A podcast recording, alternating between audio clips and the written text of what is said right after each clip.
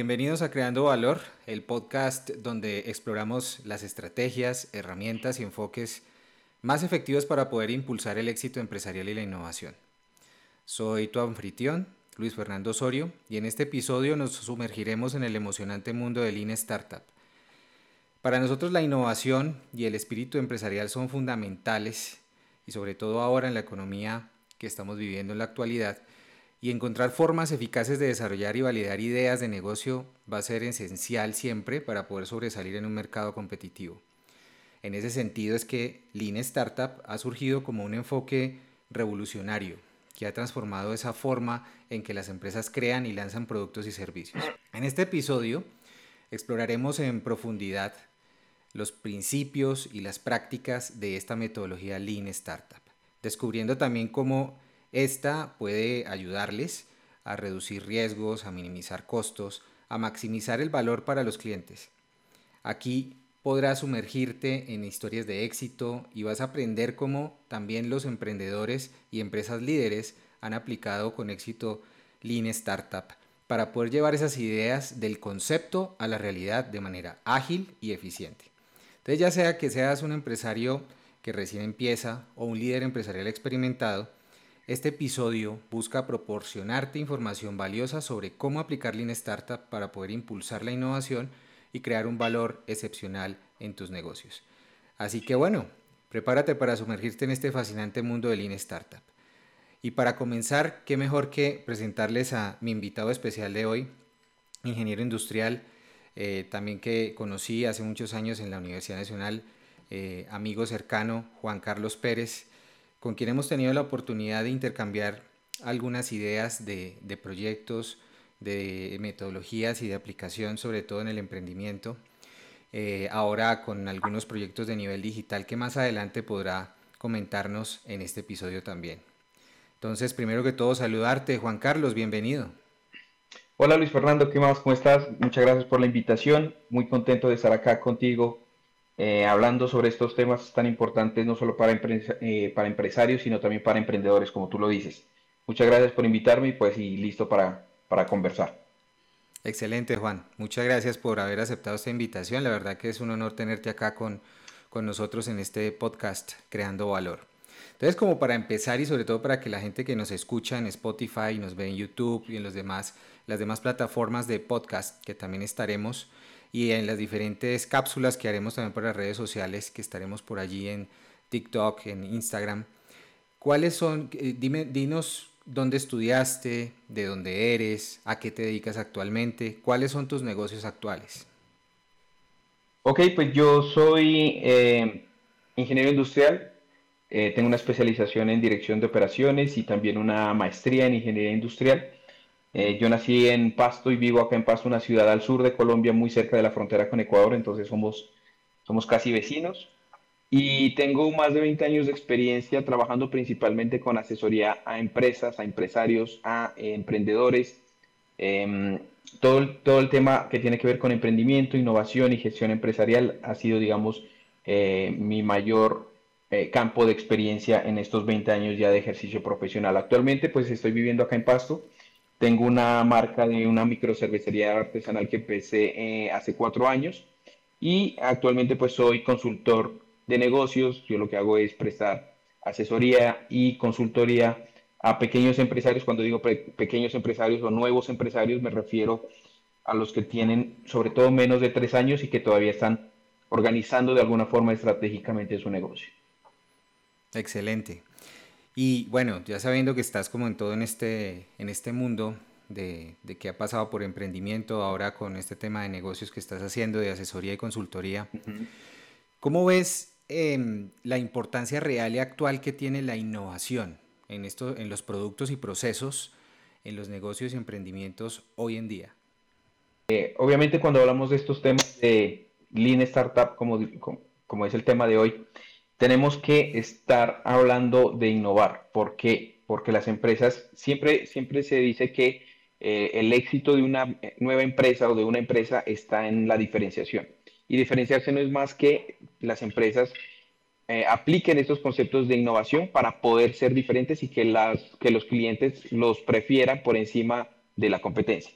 Pero entonces, hablando de innovación, no vamos a ir al, al concepto básico de cómo está eh, definida en un diccionario, en cualquier enciclopedia, sino al concepto de innovación empresarial, que está más relacionado con la creación de valor. Entonces, hablamos que la innovación es la capacidad que tiene una empresa que a través de sus productos o, de sus procesos cree valor para esa empresa y pues para los beneficiarios que tiene esa empresa. Básicamente es que crees un producto que se venda, que tenga un mercado, o que crees un nuevo procedimiento o un nuevo proceso que genere valor, que te disminuya costos o que te genere más dinero finalmente en, los procesos que estás desarrollando. Eh, digamos que ese es el concepto clave de innovación que queremos, que queremos manejar.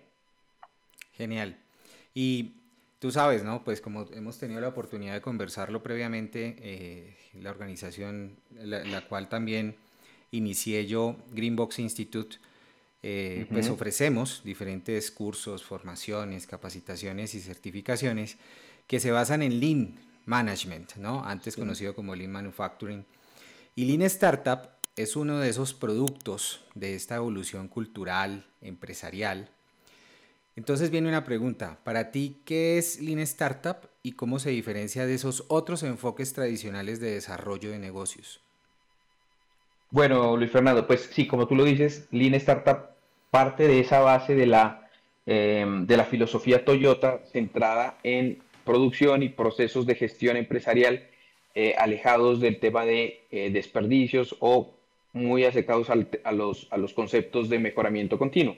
Lo que hace Lean Startup es mm, aterrizarlo eso hacia las nuevas empresas o hacia la generación de nuevos negocios. Por eso se asocia el concepto de Lean a eh, el concepto de una startup.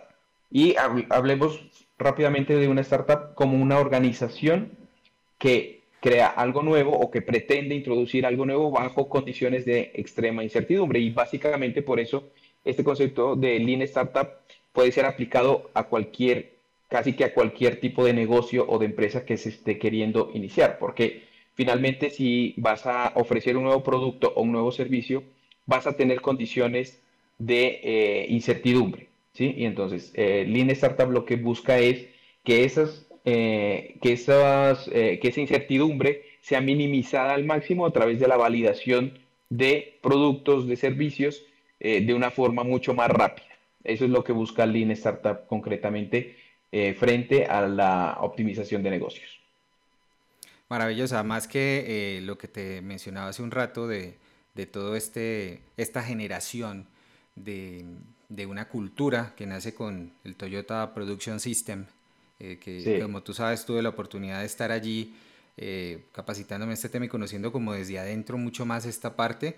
Algunas personas a nivel empresarial se alejan un poco de este tipo de enfoques debido a que creen que eh, es difícil o imposible en algunos casos, de acuerdo a estos pensamientos, implementar este tipo de metodologías dentro de la cultura latinoamericana, ¿no? De nuestros países. Claro. Entonces nos encontramos con que, y yo personalmente me he encontrado con que eso no es tan cierto, ¿no? Hay, hay diferentes eh, aspectos que son muy aprovechables de todas estas culturas, por más que seamos distintos a nivel cultural tradicional eh, en algunos temas, convergemos en muchos otros, en la, en la productividad, en la eficiencia, en el desarrollo de los procesos, en la claridad, en la visualización, etcétera, ¿no? Toda esta parte que viene de, los orígenes de Lean, Startup.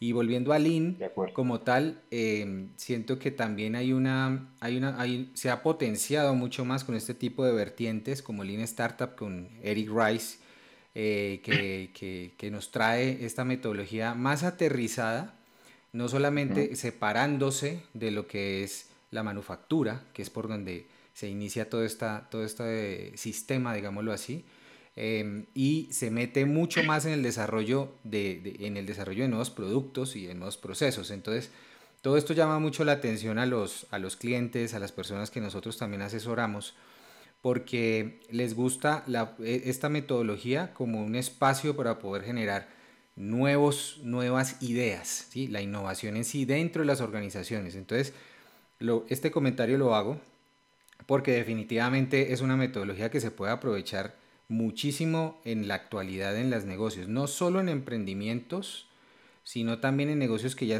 ya están y que quieren arrancar un nuevo, por ejemplo, un nuevo lanzamiento de un nuevo producto o generar un nuevo proceso, incluso relacionado con la manufactura, con la logística, con diferentes procesos internos. Entonces creo que esto, pues disculpa el paréntesis, pero me, me, me parece que es bueno decirlo para la gente que nos escucha. Lean Startup es una metodología que potencia muchísimo la innovación en las organizaciones desde todo punto de vista. Y ante eso que te digo, entonces, claro, hacer una metodología, esto tiene unos pasos, ¿no? Tiene unas etapas. Entonces, ¿cuáles son esos pasos clave para poder aplicar Lean Startup en el desarrollo de un nuevo negocio o de un nuevo producto? Bueno, Luis Fernando, bien, como, como tú lo dices, eh, la idea del Lean Startup es no solamente quedarse en la generación de nuevos negocios, sino que se pueda aplicar a eh, incluso empresas que estén deseando lanzar un producto, probar un proceso, eh, implementar un nuevo procedimiento, etc. Entonces, lo básico a lo que va Eric Rice en su libro El método Lean Startup es a crear un circuito de retroalimentación. ¿Qué se quiere con, con esta metodología? Que se empiecen a probar eh, a través de varias iteraciones esos nuevos productos, servicios o procedimientos y que se obtenga una retroalimentación real del uso o de los resultados que se está obteniendo de, ese nuevo producto, proceso o servicio. Entonces, eh, Eric Rice lo, lo denomina el circuito del feedback, que es crear, medir y aprender. Es pasar por esas tres fases, digamos, macro, y dentro de cada una de esas fases, pues ciertos pasos para poder primero aterrizar una idea alrededor de un problema, una necesidad, ya sea interna o externa para, los clientes, aterrizar esa idea en un producto, servicio o proceso que pueda suplir esa necesidad, luego convertir esa idea en un producto mínimo viable, que ya vamos a hablar un poco más adelante de qué, a qué hacemos referencia con un producto mínimo viable, que es el que llevamos a los usuarios. Si es posible llevarlo de una vez a a un mercado eh, con el que podamos probar qué, resultados eh, da ese, producto en ese mercado o si hay personas em, o si hay un mercado pues que, tenga la necesidad de adquirir ese producto o servicio y usarlo. Y con base en esa prueba poder hacer una medición de unas métricas para poder aprender qué está pasando con ese producto y hacer validaciones. Entonces, con base en ese aprendizaje, se ajusta lo, que, se, lo que se mide y se lanza un nuevo producto o se hace una nueva iteración de ese producto, servicio o proceso. Esas, digamos, serían las fases macro, hablando del, del, modelo o del método Lean Startup, que va a pasar por la creación, la medición y el aprendizaje para hacer un proceso iterativo. Eh, es interesante lo, que nos cuentas de, ya del detalle del, proceso en sí, de la metodología y los pasos, porque por supuesto hace mucho sentido con lo que veníamos hablando de, todos los orígenes Lean y por qué todavía hace parte del mismo nombre de la metodología Lean Startup, esa palabra Lean, magro y todo, y todo lo de donde viene esta palabra que definía inicialmente el Toyota Production System. Y es ese ciclo clásico de calidad que, hemos conocido como el planear, hacer, verificar y actuar, ¿no? Que luego Deming desarrolló hacia, hacia la estandarización, hacia el ajustar, hacia el estandarizar también. Entonces todo eso, el SDSA, el PDSA, hay, varios, hay varias vertientes diferentes que han ido como, como em, digamos que explorando eh, otros alcances mayores, pero siempre partiendo del planear, hacer, verificar y actuar. Entonces, cuando uno ve este tipo de ciclos que también se ven en Six Sigma, como por ejemplo el, el DMAIC, que es el, eh, todo lo que es el, el, definir, el medir, el mejorar, el analizar y el controlar, vemos que hay unos ciclos muy, muy similares, pero que están aterrizados a todo lo que es la generación de nuevos productos y, y procesos. Entonces, eso, eso también es importante tenerlo en cuenta, que hace totalmente sentido frente al nombre de la metodología y de dónde viene su origen. Y, además de eso, nos hablabas del producto mínimo viable, que creo que es bien importante hacer un poquito de claridad para nuestros, nuestra audiencia. Eh, ¿Qué es el producto mínimo viable? viable? ¿A, qué, ¿A qué se le denomina producto mínimo viable? Bueno, se le denomina a la versión más simple o a la versión más básica que pueda sacar una empresa, digamos, hablemos de un producto. Si, si, si, si la empresa está desarrollando un nuevo producto, ¿cuál es esa versión más simple? Incluso se habla de prototipos que no, no, no llegan a ser todavía la versión final que se pretende vender al mercado, pero que sí tenga unas características que lo hagan funcional. Porque no, no, no pretendemos llevar simplemente una muestra sino que sea una muestra básica, pero que sea funcional, o sea, que el usuario pueda interactuar con él y del cual se pueda obtener una retroalimentación sobre cuáles son los resultados que se están obteniendo frente a el uso de ese producto. Y lo que tú decías, se puede usar no solamente para productos, sino para servicios, para procedimientos o para procesos. Entonces, por ejemplo, una empresa que busque cambiar, eh, que esté buscando eh, incursionar en un modelo de venta en línea, que solamente lo haga a nivel físico inicialmente, pero que quiera migrar también a ese proceso de venta en línea, entonces lo que hace es primero empezar en pequeño, no sé, con una serie de productos o con una página mucho más simple, pero que le permita al usuario interactuar con la empresa e incluso comprar los productos, pero no, con un desarrollo completo del e-commerce, digamos. Y entonces el producto mínimo viable es esa, eh, esa versión básica, simple, pero que tenga eh, funcionalidad cuando el usuario eh, esté en contacto con ella para poder tener datos y poder hacer los ajustes posteriores frente a la medición que se está haciendo. Y creo que con lo que dices que es supremamente importante, ahí es donde converge también esta metodología con, con las metodologías ágiles, ¿no? Toda la parte de desarrollo de producto, no solo de producto, sino que como tú sabes, pues se, inicia con la parte tecnológica, que es el primero el desarrollo de software, pero definitivamente eh, este es el punto de convergencia entre, entre la parte lean, que es tan manufactura y tan esto, con, eh, con, la, con el desarrollo de pruebas beta, ¿sí? de productos intermedios que, que apenas están esperando como una interacción con el cliente para poder perfeccionarse. Entonces creo que es demasiado valioso eh, poder llegar a este punto del producto mínimo viable. Creo que es el eh, en sí, un producto en sí, valga la redundancia, em, estelar dentro de la metodología, porque creo que llegar a esta meta del producto mínimo viable, creo que es lo que se persigue inicialmente, ¿no, Juan? ¿Tú qué opinas? Claro, y, Es que, y es que mira que, digamos, dentro de la filosofía eh, que está, que abarca Lean Startup, lo que busca el, el método es fallar lo más rápido y lo más barato posible. ¿sí? Entonces, lo que vos dices, eh, este, estos conceptos de manufactura ágil eh, y de empezar a lanzar versiones beta, lo que permite a las empresas es no invertir tantos recursos ni tanto tiempo en un producto que probablemente no funcione en el mercado, sino más bien ir lanzando versiones anteriores, ir probando las funcionalidades eh, paulatinamente e ir haciendo los ajustes hasta llegar a una versión final. Entonces, lo que permite este, este concepto del producto mínimo viable es precisamente eso. Primero, que las empresas inviertan poco tiempo, poco dinero, pocos recursos, porque generalmente los, el primer producto que lanzan al mercado no va a ser completamente exitoso. E incluso Eric Rice lo menciona en su libro y es que si tu producto mínimo viable que lanzaste como producto mínimo viable es perfecto, es porque te, demoraste mucho tiempo en lanzarlo. El producto mínimo viable va a tener generalmente alguna imperfección o algún ajuste que va a tener que hacerse para versiones posteriores. Entonces, por eso es lo, interesante de esta, de esta metodología. Genial, sí, definitivamente es, es, muy convergente con, con, la agilidad.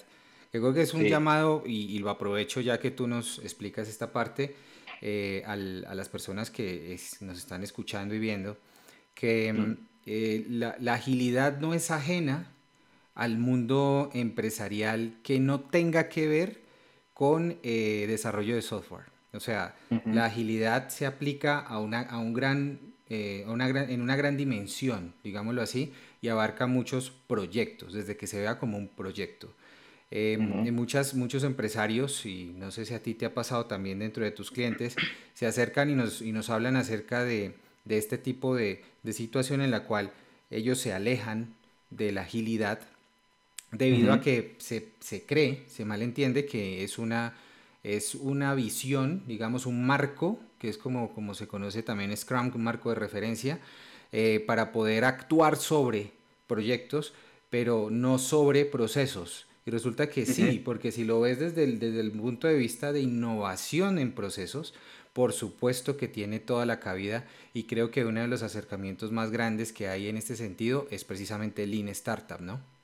Sí, sí, sí, de acuerdo. Y es que, por ejemplo, eh, vos me preguntabas de pronto en eh, los clientes que tienes o las, los empresarios con los que hablas, eh, ha pasado, y sí, hay un caso muy, muy puntual y es aterrizándolo, como vos decías al principio, a, digamos, a, negocios o a proyectos mucho más cercanos a nosotros acá en Latinoamérica y es, por ejemplo, llega un chef mm, reconocido o un chef que salió a estudiar a otro país y volvió a su ciudad y quiere montar rápidamente un restaurante. O sea, piensa, en lo primero que piensa es en tener su propio restaurante con una cocina eh, de autor, bueno, una cantidad de mesas y, una inversión importante para hacer su restaurante. Y lo primero que yo le pregunto, pero usted ya probó esos platos, ya probó si hay un mercado que quiere eh, acceder a ese, a ese tipo de cocina ya hizo unas pruebas desde, incluso desde su casa o ya tuvo una cocina oculta con la que pudo enviar esos platos a unos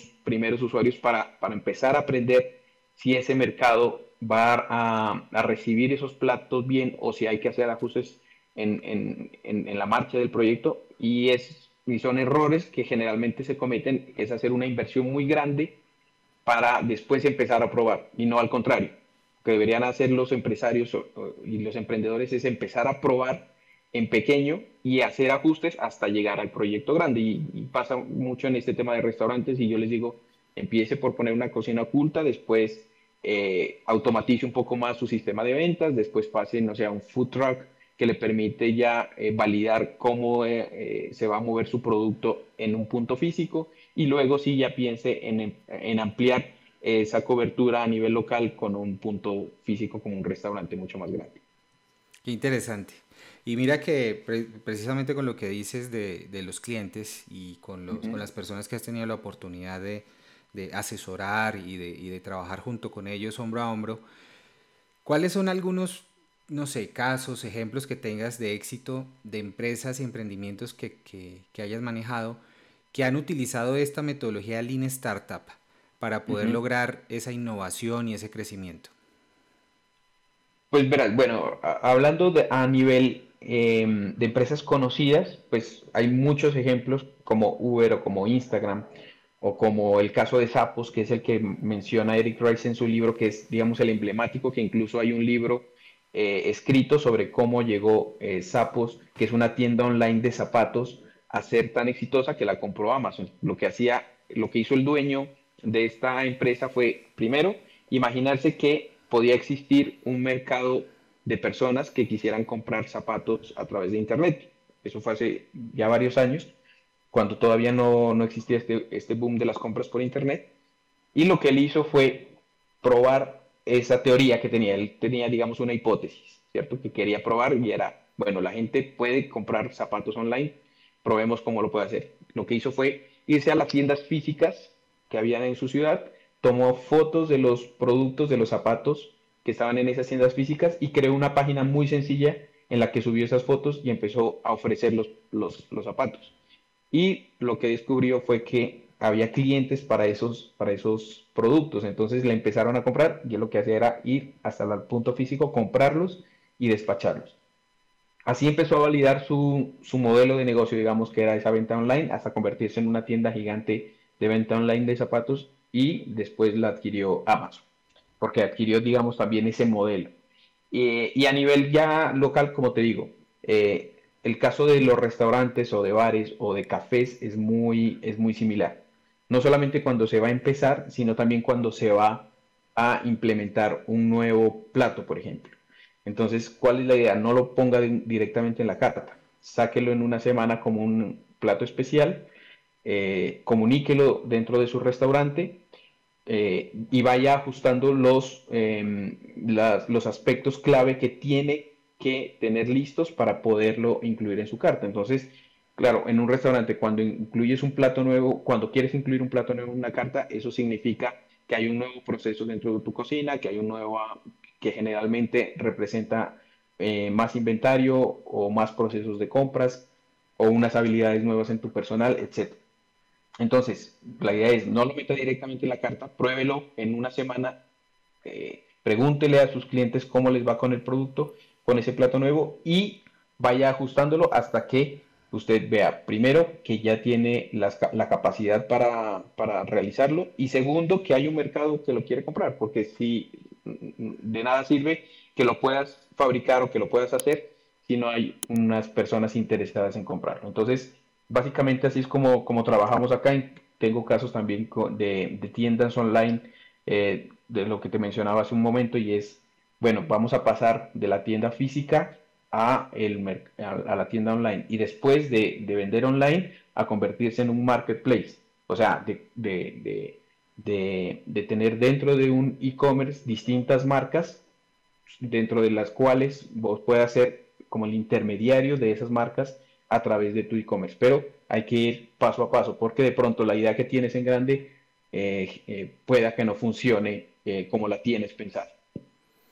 Genial, aquí vuelvo otra vez a decirlo y es que esto cambia completamente ese, ese pensamiento tradicional como en cascada, ¿no? Hasta que no tengas todo finalizado, no, pues no, no sales en vivo. Y resulta que no, el, el, éxito real está en, en, en la prueba, en, en experimentar, en pulir esas pruebas que haces para que ese producto final en el futuro sea el, el, producto que de verdad necesita y desea el cliente, ¿no? No, tal cual, tal cual. Y pasa mucho en emprendimientos y en negocios nacientes. Cuando van a buscar capital para hacer su, su empresa o para montar su idea, generalmente les piden un plan de negocio que es básicamente un documento muy grande en el que supones muchas cosas. Supones unas ventas, supones una forma de hacer marketing, supones una forma de fabricar esos productos y lo escribes en un, en un documento que generalmente lo que haces es justificar o argumentar de cualquier forma que esa, que esa idea es buena pues para poder acceder a unos recursos. Pero cuando vas a la práctica, lo más seguro es que ese documento tenga que ser reescrito o que no o que no funcione todo lo que dijiste ahí. Entonces hoy se hace al contrario, o sea, no, no empiezas a, suponer o a argumentar bajo conjeturas por qué debería funcionar tu idea, sino que empiezas a probarlo todo. Todos los, todos los aspectos que llevan para llevar a cabo un, proyecto los empiezas a probar. Entonces empiezas a probar si el producto lo, lo, va a recibir bien el mercado, si el canal de logística que, que escogiste es el adecuado, si los, las estrategias de marketing sirven, eh, si el personal que eh, habías pensado eh, tener es el adecuado para ese tipo de productos y todo eso lo vas probando y lo vas iterando hasta tener ya un, un proyecto mucho más robusto.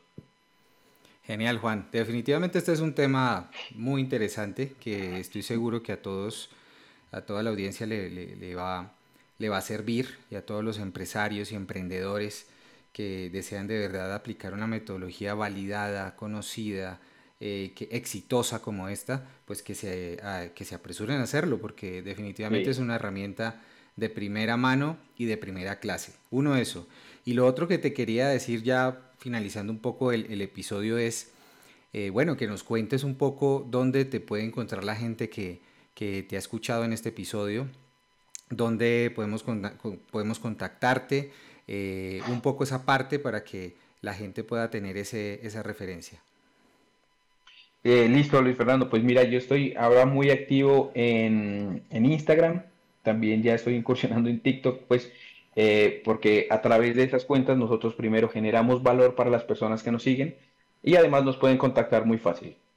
mi, mi, cuenta de Instagram es ing.juancpérez, como ingeniero Juan Carlos Pérez, y ngjuan.juanc Pérez. Igual me consiguen en TikTok y también estoy incursionando pues en LinkedIn, eh, que es una red social eh, que, en la que confluyen muchos profesionales y empresas eh, para que puedan acceder a este tipo de, de servicios y al contenido, ni siquiera solo, no, no, solamente a los servicios que ofrecemos, sino también al contenido que compartimos, pues porque, por ejemplo, este tipo de invitaciones y de, y de charlas eh, generan eh, mucha, eh, mucha expectativa en los, en los usuarios, pero también les aporta mucho valor frente a, los, a las soluciones que están buscando en este momento. Genial, Juan. Bueno, no, pues cerrar este episodio agradeciéndote muchísimo el tiempo, el compartir tu conocimiento con nosotros también, invitar a la gente a que, a que sigan a, Juan Carlos en, todas las redes, como ya nos lo mencionó. Eh, si están interesados en alguna asesoría de, de, negocio, de emprendimiento, de innovación, por supuesto que Juan Carlos es la persona indicada definitivamente. Entonces, Juan Carlos, te agradezco mucho por estar con nosotros en este episodio del podcast Creando Valor. Muchas gracias y nos vemos muy pronto. No, Luis Fernando, muchas gracias a ti. Espero una próxima invitación para seguir hablando de esos temas. Claro que sí, será pronto. Un abrazo. Hasta pronto. Gracias.